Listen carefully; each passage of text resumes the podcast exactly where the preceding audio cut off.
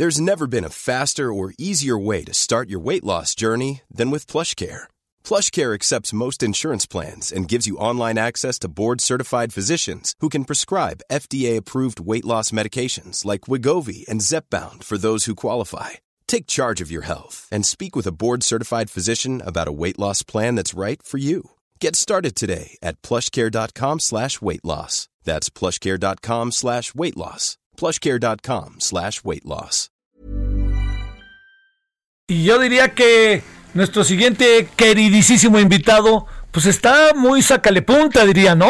Con eso de que vamos invictos, de que ganamos en todos lados.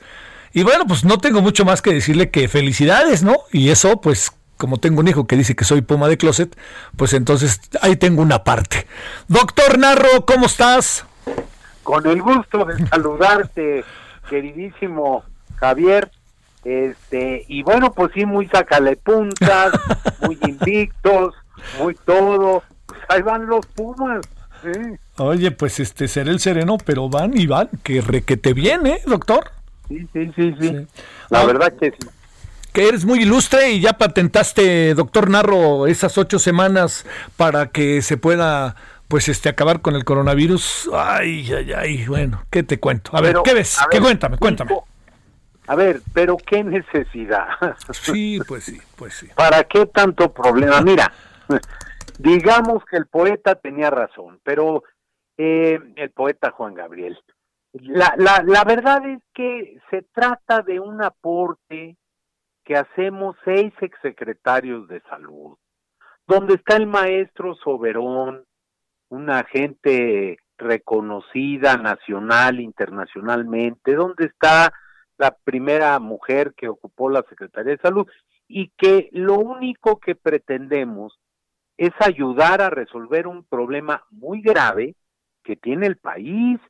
Estamos hablando prácticamente ya de 70 mil defunciones.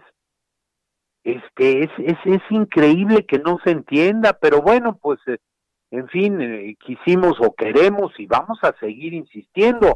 La estrategia no ha funcionado, está mal, el gobierno tiene que corregir, tienen que dar respuesta a los temas y asuntos que afectan la vida y la salud de las personas y hay maneras de resolverlo.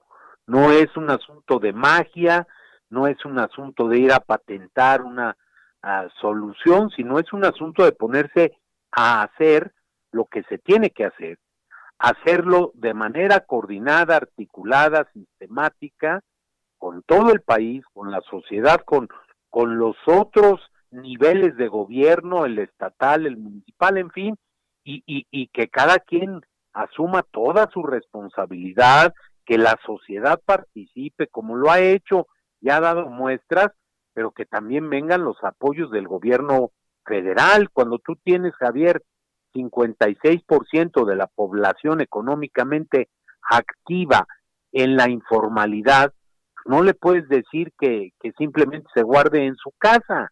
La gente tiene que salir a ganar la vida diaria, ¿no? A ver, oye, a ver, doctor, este, ¿cómo, José, cómo, cómo destrabamos esto? Porque mi impresión es que, eh, a ver, digamos, es que hay una extensión de la definición de la gobernabilidad por parte del presidente en la propia estrategia. El lunes ya ves que lo entrevistó la jornada y le preguntaron, creo que con cierta vehemencia y con cierto fundamento de que se iba a cambiar la estrategia. Dijo, no, no tenemos por qué cambiarla. Y sin embargo hay como un mundo también externo en otros temas en donde es una negación.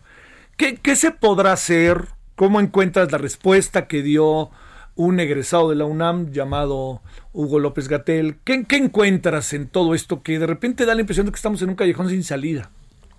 Mira, lo que yo encuentro es, y te lo tengo que decir, sí. es un mal que se, que desafortunadamente acompaña a la gente que de pronto se embeleza con el poder. Y ese mal es la soberbia, es la arrogancia ese mal es yo soy el único que tiene la verdad. Entonces, si yo te pregunto algo de las defunciones, tú me contestas que por qué se robaron el dinero. Y yo digo, si, si alguien se robó el dinero, métanlo a la cárcel, denúncienlo, porque ya van más de 20 meses de gobierno y en el caso en particular de la salud, yo no veo que eh, la tal corrupción y la tal, no, no lo veo, no veo las acciones, las denuncias. Entonces, ¿qué es lo que hay que hacer? A ver, eh, si no, si la federación no toma cartas en el asunto, si no están dispuestos a reconocer, porque para que resuelvas un problema, necesitas reconocerlo, Javier. Si no se reconocen los problemas, pues no hay manera de que los resuelvas. Pues todo está bien, todo funciona muy bien, la estrategia ha jalado a todo dar, este, sí, pero lo único que yo veo es que van decenas de miles de muertos. Lo único que yo veo es que eh, somos el país con más personal de salud afectado y fallecido. Somos el país que tiene una de las tasas o uno de los índices de letalidad más altos. Entonces, hay que cambiar, hay que ajustar. Y si el, gobierno federal no lo hace, deben hacerlo algunos gobiernos estatales, porque, porque esto tiene solución. Lo han probado otros países, Corea, Japón, Alemania, Uruguay. Hay países de América Latina que están mucho mejor que nosotros, con todo respeto, por Hugo López Gatel.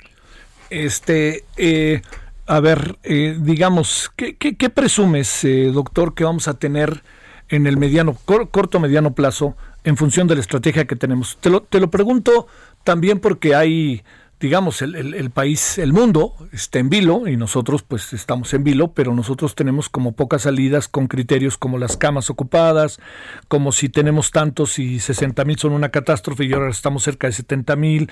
O sea, ¿qué es lo que puede pasar en este imaginario colectivo? Porque también cuando se, pres, cuando se habla de la estrategia, entiendo que no tenemos mucha información, doctor, pero hay una especie de, de incluso hasta benevolencia en las respuestas por parte de la ciudadanía, a pesar de su afectación. ¿Qué, qué ahora sí que le pregunto al doctor, pero también a quien fue rector de la UNAMA, que fue secretario de salud, al intelectual, al académico, ¿no?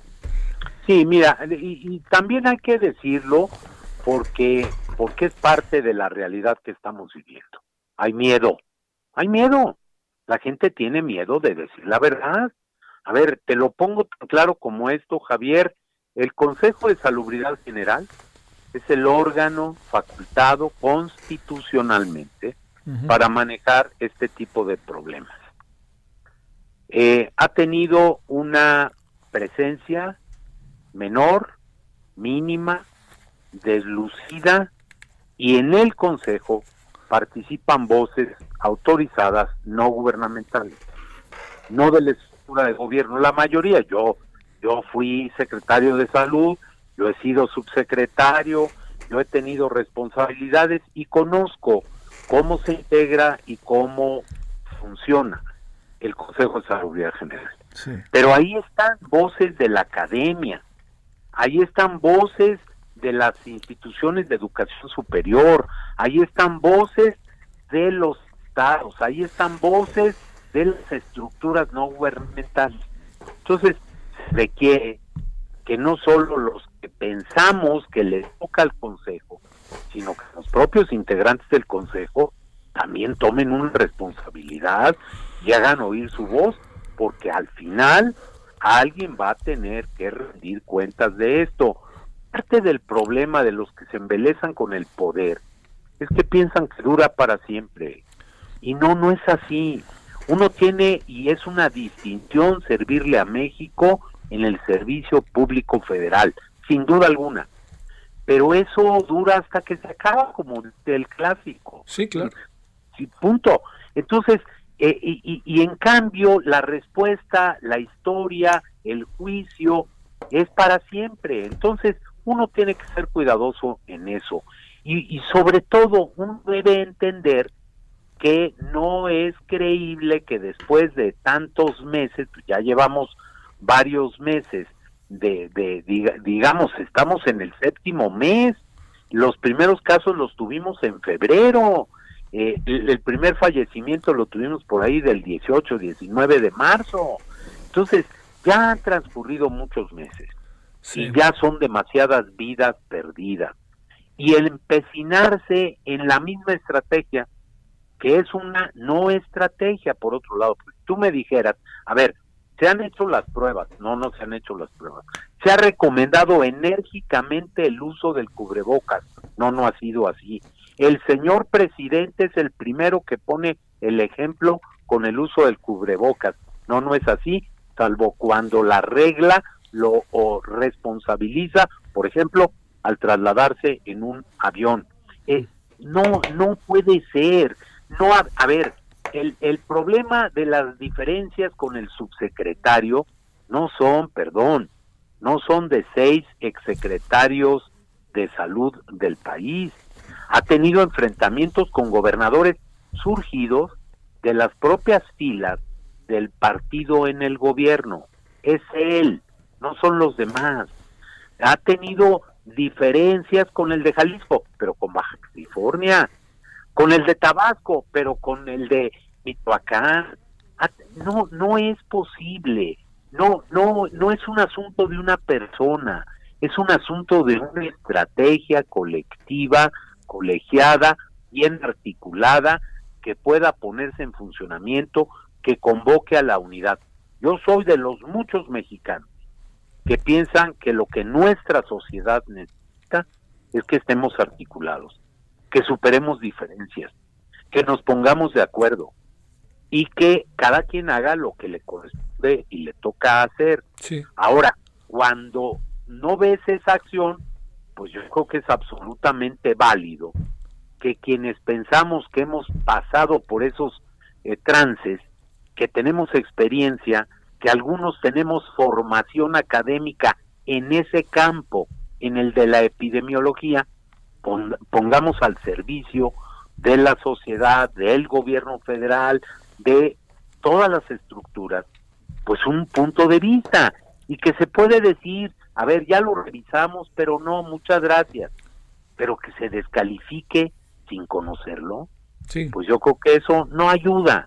Ilustres, por ahí les dijeron, doctor pues sí, este, ilustres, casi iluminados, iluminados. vayan, patenten, seguramente ya se lo presentaron, esto es mágico, no, no es mágico, se ha aprobado, en fin, pero bueno, no, yo seré uno de los que seguirán diciendo su verdad, porque no tengo por qué no decirla, y porque yo no quiero que en el futuro alguien cercano a mí, mi nieta más pequeña, que tiene ahorita siete años, me diga en 10, si es que estoy vivo, ¿por qué no hiciste algo, abuelo? Oye. esto en aquel tiempo? Doctor, para cerrar, a ver. Así dejaron el sistema de salud estos seis secretarios. Es un batidillo. Pa, pa, pa, pa, A ver, ¿sí o no? ¿O qué pasó? No, no es, no es verdad. A ver, simple y llanamente, si, si hubiera sido un batidillo, un tiradero, un cochinero, como, como lo ha dicho el presidente de México. ¿eh? Sí, claro, claro. Sí, injustamente, porque no es así. Ha dicho que no crecieron los servicios, que se querían privatizar. Ha dicho que se le quitó el, dinero, que no había... No, ha tenido una insuficiencia crónica de presupuesto. Si fuera un tiradero, la respuesta del gremio, de los trabajadores de la salud, no hubiera sido suficiente para atender lo que se ha atendido. Hay deficiencias, sí, Javier. Sí, se cometieron eh, errores o se han cometido errores y se han tenido excesos. Sí, sí es verdad. Pero no, no, no, no. A ver, la mortalidad infantil, la muerte materna, el control de las enfermedades eh, transmisibles, la desaparición de las primeras cinco causas de muerte de las diarreas, incluso de las infecciones respiratorias, la disminución en el crecimiento de algunas enfermedades eh, crónicas, como es el caso, o no transmisibles, como la diabetes, el, regresar el tema de embarazo en niñas y adolescentes a los niveles de los años eh, 85, 86, no, no, no, perdón, la vacunación, la eliminación de enfermedades, no, no era, no, no era tal cosa, se, se falta a la verdad, uno, y dos, que le falta el respeto a no los exsecretarios, no, a miles y miles, cientos de miles de trabajadores de la salud que han hecho una gran tarea a lo largo de los las últimas décadas. Doctor Narro, como siempre, además de todo, un saludo personal, te mando un saludo. Sé que no son tiempos gratos, sé que andamos en un máscara contra cabellera en medio de una pandemia cuando tendrían que ser otras las condiciones, pero es lo que es así tal cual, pero no hay que dejar de batallar. Gracias, doctor. Seguiremos en eso. Muchas gracias, Javier, y a la gente que se siga cuidando. Usen el cubrebocas. Un abrazo, doctor. Hasta luego. Hasta luego.